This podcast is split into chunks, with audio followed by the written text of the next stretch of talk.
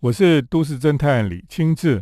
那我们今天呢，来跟大家谈一谈哈，有一个非常有名的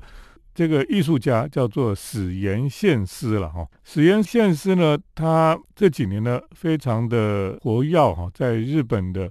艺术界哈，而且呢，特别是他的作品哈，在大阪是非常的重要哈。呃，可以说他也算是大阪的艺术家的一个代表了哈。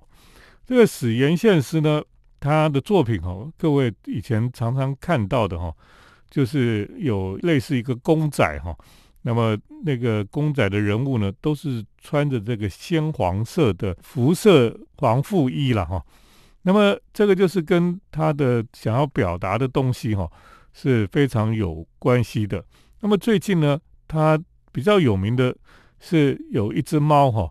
那脸上戴着一个呃。玻璃的头盔了哈，那么呃，这很奇怪的一只猫，这个猫呢就叫做 ship cat 哦，就是它是船上的猫了哈。那最近呢，如果你去大阪呢，你就可以看到哈，因为大阪有一个新的美术馆哈，叫做中之岛美术馆，是一个黑色的方块这样子的一个中之岛美术馆。那这个美术馆呢，前面就放着一个史岩宪司。他所设计的这个船上的猫哈，这个作品哈，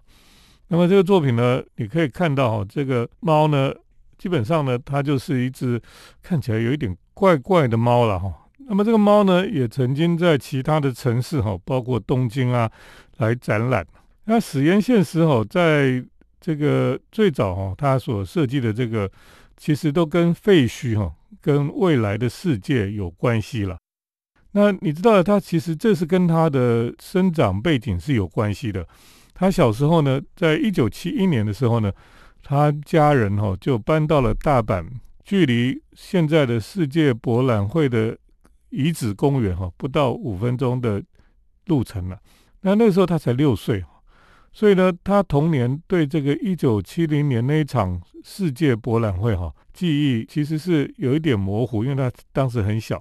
但是呢，那个冈本太郎那个高达七十公尺的太阳之塔哈，仿佛就是从他觉得就是从电视中走出来的怪物一样，给他很大的震撼。那么丹下健三当时的一些作品哈，也给他非常朦胧又深刻的影响。但是呢，后来他就发现哈，那个世界博览会的遗址公园哈，原来那些一百一十六座展览的建筑物哈，很快就被拆除了。后来就剩下一些呃遗迹，就像废墟一样哈。那整个原来就是一个博览会非常热闹的场馆里面哈，最后呢，所有的场馆里面的会馆哈，全部都拆除或是不存在了。最后只只剩下冈本太郎这一座太阳塔哈，还矗立在这里哈。所以呢，史岩宪司哈就就想要表达一件事情，就是未来就是废墟啊，未来就是废墟。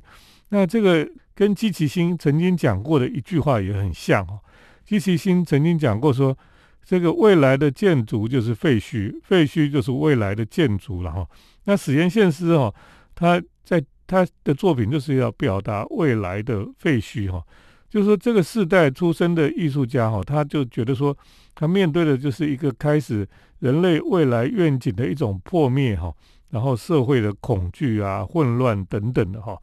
那史岩宪司哈，他曾经拍过一些照片，就是他就是穿着这个核能的防护衣哈，那跑去那时候的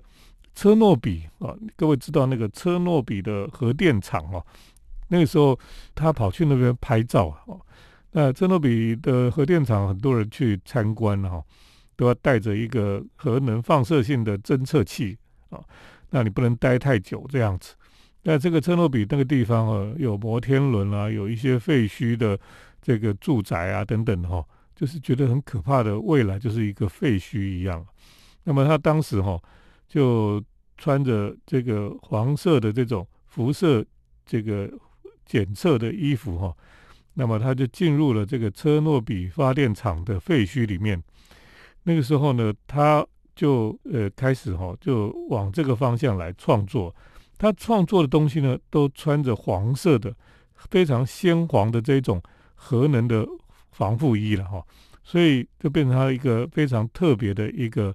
一个创作的的元素这样子。等一下再继续跟大家来谈一谈这个大阪一个非常特别的艺术家，叫史岩宪司。欢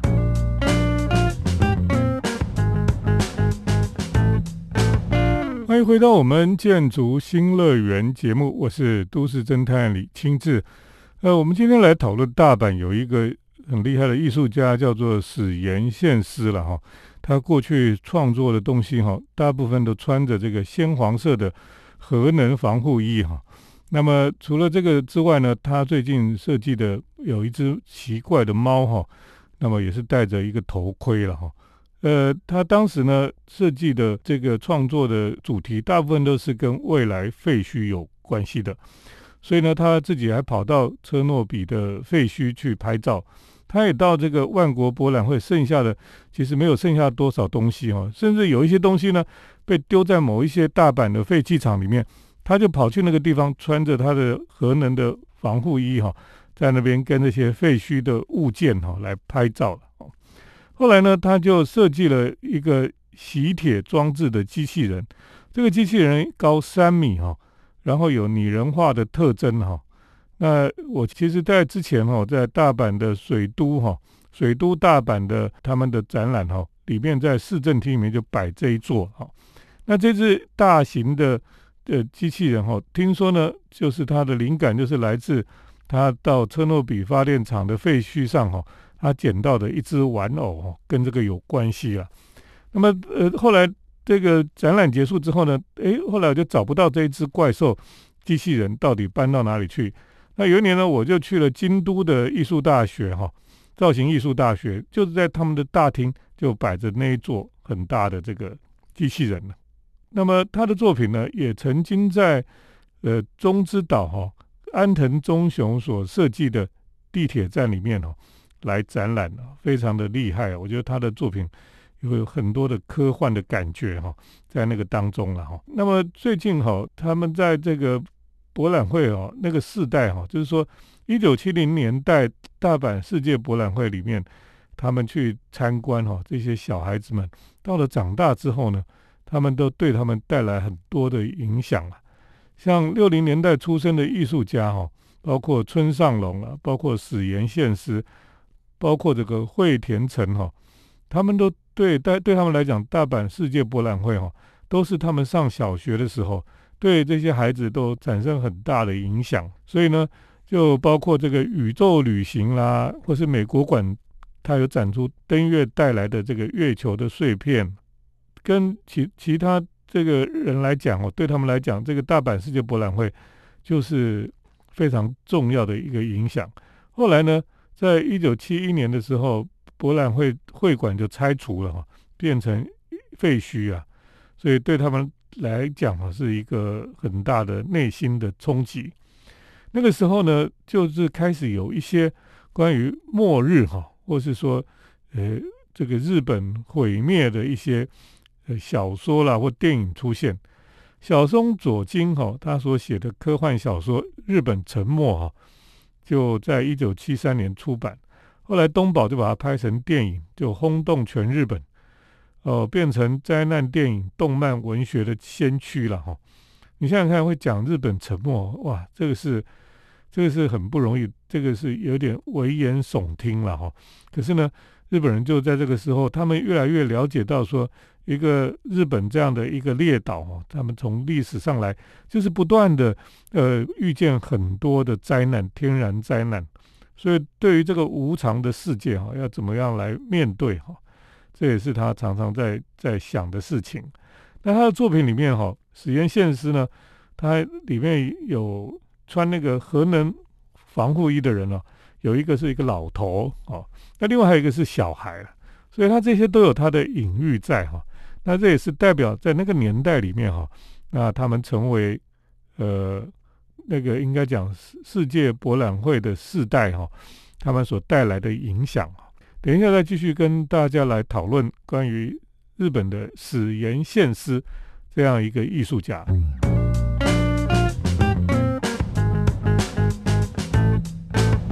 欢迎回到我们建筑新乐园节目，我是都市侦探李清志。我们刚刚提到说，大阪的这个艺术家哈史岩宪司啊，那么他其实受到大阪世界博览会的影响很大。其实大阪世界博览会在一九七零年哈，的确是一个令人非常应该讲的很震撼的一次博览会啊。那么像丹下健三呢，带着他两个学生黑川纪章还有基崎新，他们投入整个会场的规划跟设计哈，那也把他们代谢派的理论哈，呃理念就带到这个会场里面的设计来，所以充满了一种科幻的想象啊。那么在那个年代里面，的确也出现了很多呃现在我们都很难想象的一些科技哈，包括当时就开始提到有一个洗澡机呀哈。然后有一个这个透明的，这个一个像蛋壳一样的一个家具哈，你坐到里面去就可以在里面打电话等等的，都非常有趣哈。那这个史岩宪司呢，在当年哈，他也看到了这个冈本太郎的太阳塔哦，屹立不摇到现在了。那我们现在呢，去大阪的万博公园哈，现在变成公园了，几乎已经看不到这个当时万国博览会的遗迹了。几乎都拆掉了，都变成一大片的草地啦、樱花啦等等的。所以周末很多的大人、小孩、家庭啊，都最喜欢到这个地方来旅行、来野餐了哈。当然，它有剩下一个钢铁馆啊，钢铁馆里面就有呃，变成现在唯一呃陈列当年大阪世界博览会的一些资料啦、文件啦这些东西的一个场所哈。那么在里面呢，你就可以看到这个整个模型哈。当时呢，冈本太郎要设计太阳塔的时候呢，因为他觉得这些建筑师设计的那么巨大的一个会场哦，都太平了哈，没有一个比较垂直性的东西，所以他就坚持他要盖一个七十米高的一个塔哦，就是现在我们知道这个太阳塔。丹下健三他们建筑师哈，快受不了，因为都规划好了，你要给我放一个那么高的东西在中间哈，就他们就有一点受不了。后来呢，就在一个他们本来前面有一个非常大的一个顶棚啊，哈，就是有点像风雨操场这样一个很大的结构在那个地方。他就在中间呢，他就挖了一个洞哈，让这个太阳塔的这个巨大的塔哈，刚好可以从那个洞穿出去哈。所以呢，但是现在已经看不到那个棚子都不见了，可是那个塔还在。这个塔呢，一九七零年哈，刚好七十米高。你现在。居然可以进到塔的里面去看，这么多年来哈，特别是博览会之后，我们几乎没有办法进到里面去看呢，因为里面后来就变成像废墟一样，因为里面很复杂，里面哈这个有一棵生命树，那个生命树呢，你要从旁边的楼梯一直走走走，你就可以看到那个树很高啊，就是塔里面哦比我们想象还大，然后塔的。里面的中间呢，就有一个一棵树这样长上去，像捷克的豆树一样往上长这样子。你就进到里面去以后，你首先会看到有一张脸是金黄色的脸，那个脸呢，就是这个塔上面总共有四张脸，一张脸呢就是在这个塔的后面是黑色的，代表着过去哈。那么呃，有一张脸在那个塔的中间哈，是现在哈，有有一张脸。那另外还有一张金黄色的脸是在塔的顶上哦，有一个头部那个地方有一个金黄色的脸，代表着未来。那事实上还有一张脸哈是在塔的里面的。那以前我们都没有机会看到那个脸，因为它是在塔里面，塔里面有很长的时间都是封闭的。所以呢，就后来修好，我们终于可以进去看那张脸。那张脸是代表着太古时代哈，是非常久远以前的的时代这样子。那中间呢，这一棵树呢，就旁边有很多奇奇怪怪的生物啊，三叶虫啊，什么什么，然后慢慢慢慢进化上去这样子，所以是有一棵哈，有点像我们这个生物课本里面那种演化的的一个生命树这样子。那里面非常的颜色哈，墙壁的颜色都是红色哦，然后光线啊等等，就是非常的，在当年应该是很震撼的，而且它还有配乐哦。那个配乐就是有点像恐怖片或什么，那个你会觉得哎呦，有一点太太奇幻的一个世界哈，所以呢，现在很多人进到里面去看哈，就觉得很惊讶了。我想当年哈，这些小朋友他去看这些东西哈，应该他们的震撼哈，比我们还大了。等一下继续跟大家来分享。我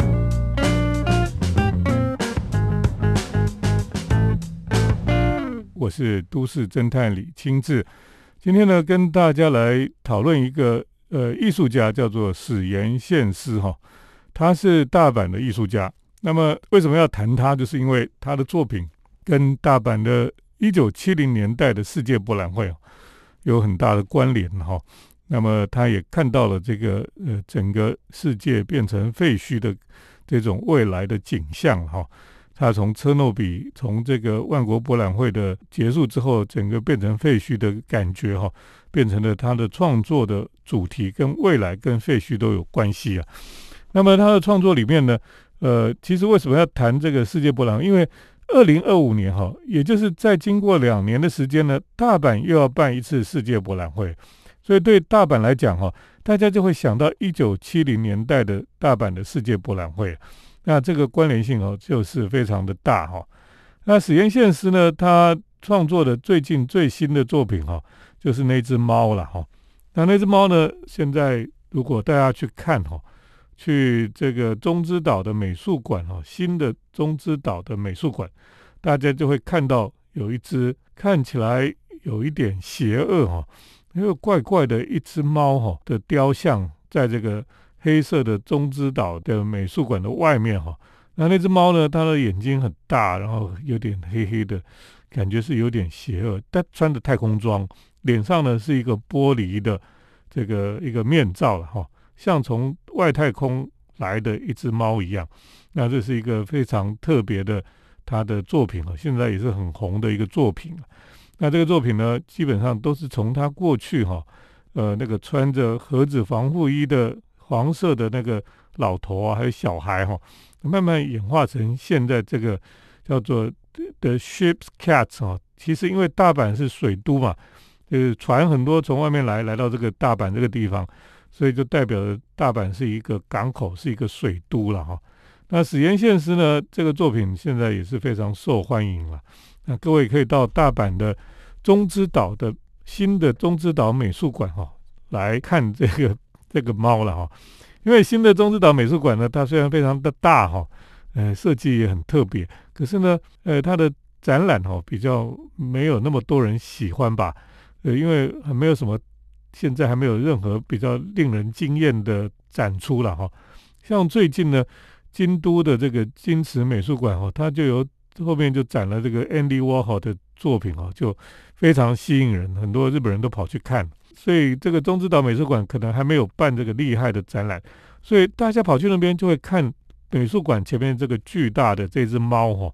就变成是很吸引人。就像中之岛上面呢，这个安藤忠雄所设计的儿童图书馆哈，它前面就有一颗巨大的苹果哈，这就是安藤最近一直在讲的青苹果哈，就讲到说这个青苹果代表的是青春了哈。青春不是年华，青春是心境啊！呃，这是这个，所以很多人去中之岛呢，就是来看这只猫跟安藤忠雄的青苹果哈。大阪这几年哈，就是有一些新的变化，那么他们准备要迎接二零二五年的大阪的新的一次世界博览会了。其实大家都拭目以待哈。那么希望都可以顺利的来举行，顺利能够诶可以去参观这样子。今天呢，跟大家来介绍大阪的艺术家史岩宪司哈，就聊到这里。谢谢听众朋友的收听。我们接下来呢是都市侦探的咖啡馆漫步单元。都市侦探的咖啡馆散步。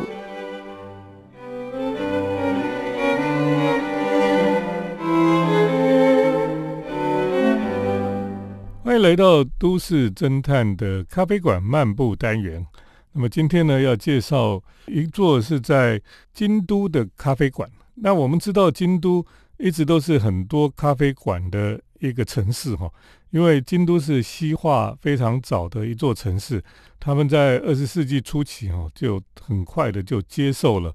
西方很多的文化了哈。那么特别是呃像西方。最早哈，日本输入法国面包的哈，就是进进堂啊，就是在京都了哈。那么像日本最早的路面电车哦，也是在京都开始的。所以京都是非常早，它就虽然古色古香哈，可是呢，它很早就知道要吸收外国的新的技术、新的知识、新的这个生活方式等等的。所以我们去京都，你就发现京都的人哈，我们觉得它古色古香，他早上应该要吃日式的早餐吧？结果没有诶。你去街上看，你要想你在京都早上，你要想要去找个地方吃个早餐哈，你找不到日式的。你全部都是西式的，所有的咖啡店，所有的这个店哈，它的早餐几乎都是西式的早餐，都是喝咖啡附一个蛋或是吐司这样子。所以呢，他们已经很熟悉哈，非常的习惯。那么在早上哈，做就吃西式的早餐了哈。所以呢，咖啡店哈，这过去一直都是很多在在这个京都整个市区里面。那这几年哈。我们疫情的关系，很久没有去京都哦。京都又跑出很多新的咖啡店出来了哈。那呃，我们知道哈，最早哈，像这个星巴克这种连锁咖啡店，他也想进到京都去，可是呢，他居然选在这个京都最敏感的地方，就是东山区了哈。东山区就是往上去哈，这个这几年版几年版那个地方，那那个地方都是很多古迹、历史建筑的。遗迹在那个上面，所以呢，非常的敏感哈。所以在那边你要设立一个美国品牌的这种星巴克的咖啡店哈，简直就是这个应该是京都人会很不喜欢。所以他当初设立的时候呢，他就挑了一间房子，是也是一个古老的茶屋去改建哈，呃，几乎都看不出来它就是星巴克。它的外面有一个写星巴克的英文字很大，在那个地方。它只有那个星巴克的女神的的符号哈，有出现在某一些小小的地方，所以你不会感觉到有什么特别的，因为他希望说不要给邻居哈或是旁边的京都人带来困扰，所以呢，他们当初开始的时候呢，也是非常的低调哈啊，人家在外面排队想要进去喝咖啡，他就叫人家不要排队，因为排队会影响到隔壁的商家的生意。呃，甚至在我在对面拍照的时候，他也不让我拍照。他说：“你这样会影响对面商家的做生意，这样子。”所以他们非常的柔软，身段很柔软，非常的低调。哦，目的就是不希望引起这个京都人的反感。所以后来京都人也是接受了这个星巴克这些咖啡店哈，而且呢，它是号称是呃全世界的星巴克唯一一间哈，你可以坐在里面是坐在榻榻米上喝拿铁的。我想这是有它的特色了哈。那除了星巴克之外呢，Blue Bottle 这几年，呃，它也进军这个京都了哈。那我们知道 Blue Bottle 哈，最早有一家店哈，就是开在南禅寺那个地方。那它也是用木头的老房子来改建哈，甚至呢，它连墙壁上那个老的墙壁哈，那些破损的地方，它还特别还是保留下来。那这样子的一个店哈。就跟南禅寺附近周边哈，这种整个景观风景哈，都能够融合在一起了。所以这样子，即使它是全世界的国际品牌，还是在京都还是不会受到大家的反对了哈，因为他非常的尊重当地的这种风土人情吧。后来 Blue Bottle 哈也开了几家店哈，呃，最近哈就就有两家新的。一家呢，就是在呃，我们知道在高濑川上面哈，有一个历城小学校。那以前我去历城小学校的时候，它就是一个废校，因为当地已经没有小朋友了，旁边都是都是商业空间，都是商业的场所。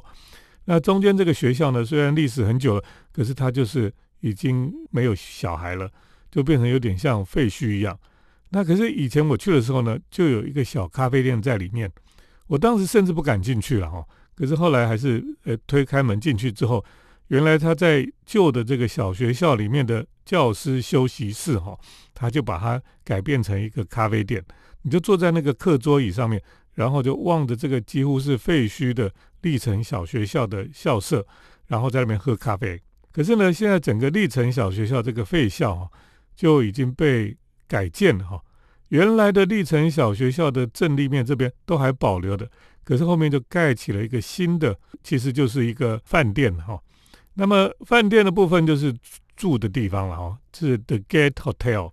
那么前面的这个空间，原来历城小学校的空间呢，就改成商场。那其中呢，就有一家 Blue Bottle 进驻在这个里面。